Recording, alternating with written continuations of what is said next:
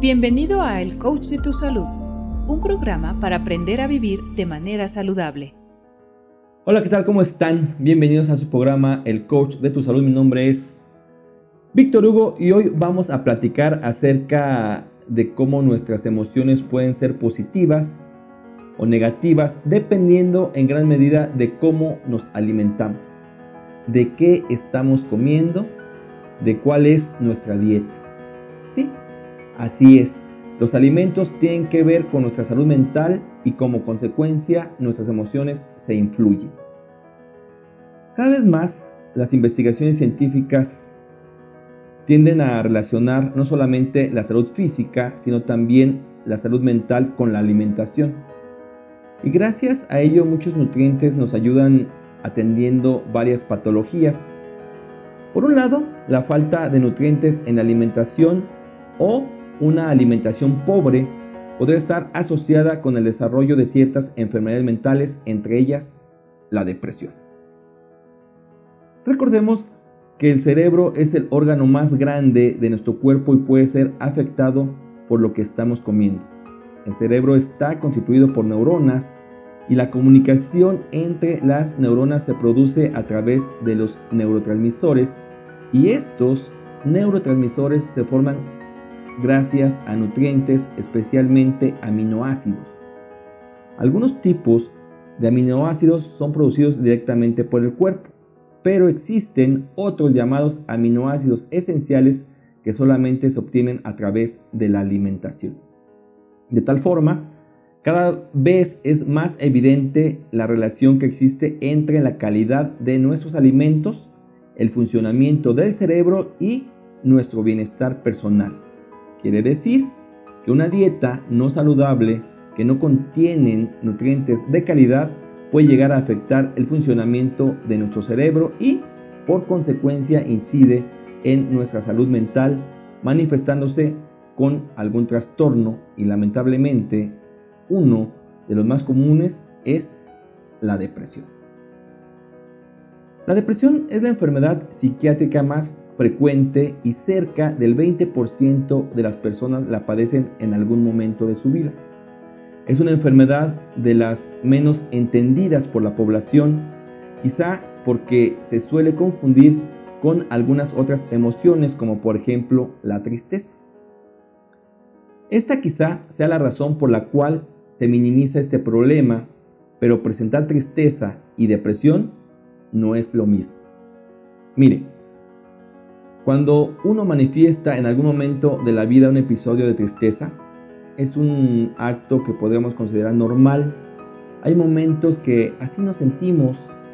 De hecho, la tristeza es una de las emociones básicas que tiene el ser humano, siendo una reacción que presentamos ante alguna situación que no esperamos y que dura solo unas pocas horas o un par de días.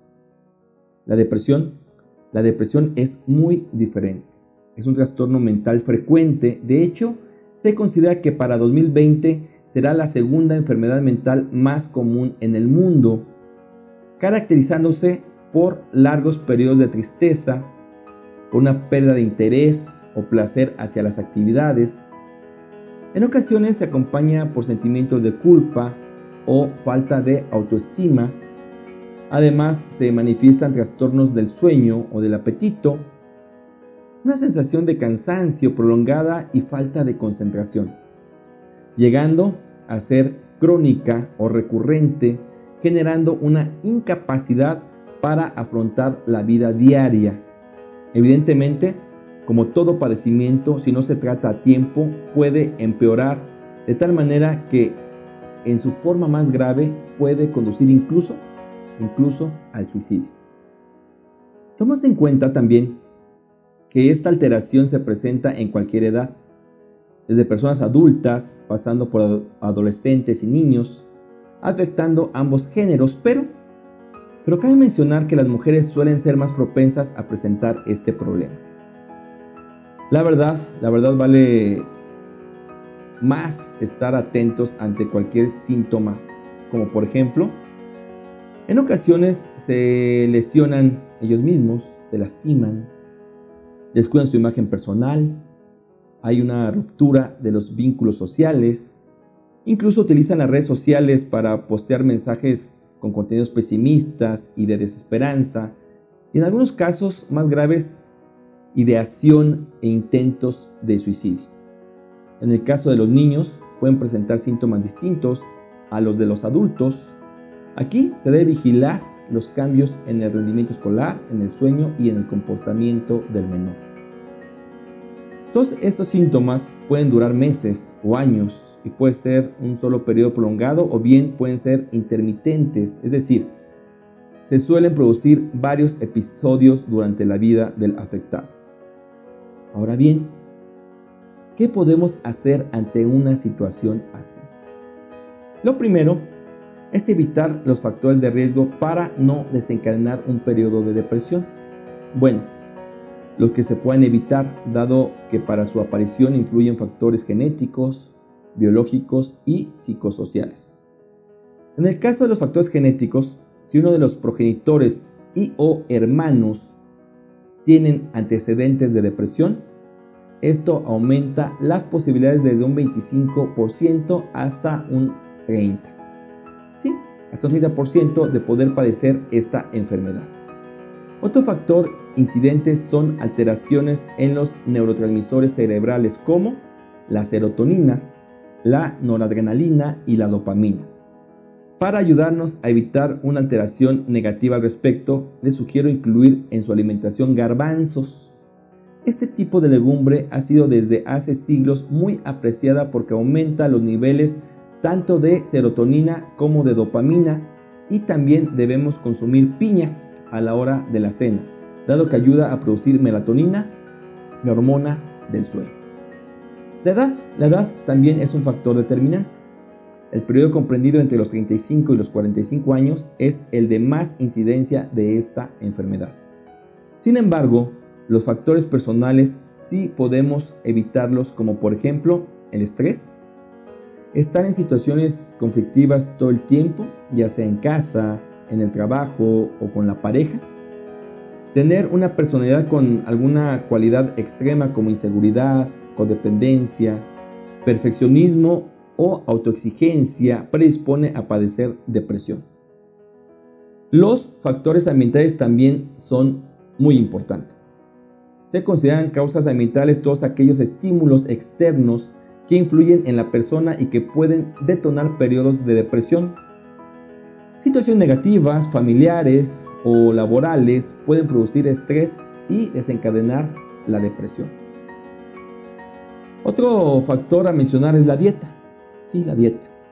Diversos componentes de los alimentos que consumimos pueden influir negativamente sobre el funcionamiento del sistema inmunitario y aumentar los niveles de inflamación, lo cual predispone al desarrollo de la depresión. Es algo que parece infundado. Sin embargo, hay estudios que se realizaron en 2009 donde se demuestra que la calidad de la dieta y los trastornos mentales como la ansiedad y la depresión se encuentran íntimamente ligados. Cabe decir también que una persona que presenta depresión no es algo que ella eligió en su totalidad. Y saber que no solo es un estado de tristeza pasajero. Además de conocer algunos factores de riesgo, nos ayudan a estar más alerta de este tipo de situaciones y atenderlos a la brevedad posible. Pero sobre todo, debemos hacer un esfuerzo por comprender que es necesario mejorar no solo lo que comemos, sino lo que pensamos y sentimos todos los momentos de nuestra vida. Muchas gracias por seguirnos en nuestras redes sociales. Comparte, comparte, llegamos todos juntos un mundo más saludable. Me despido, mi nombre es Víctor Hugo y por favor cuide su cuerpo, cuide su salud, cuídese usted. Nos vemos pronto. Hasta la próxima. Chao. Este podcast pertenece a un artículo que se encuentra en www.elcoachdetusalud.com, donde publicamos todas las semanas tips y consejos para el cuidado de tu salud. Muchas gracias por escuchar a El Coach de tu Salud.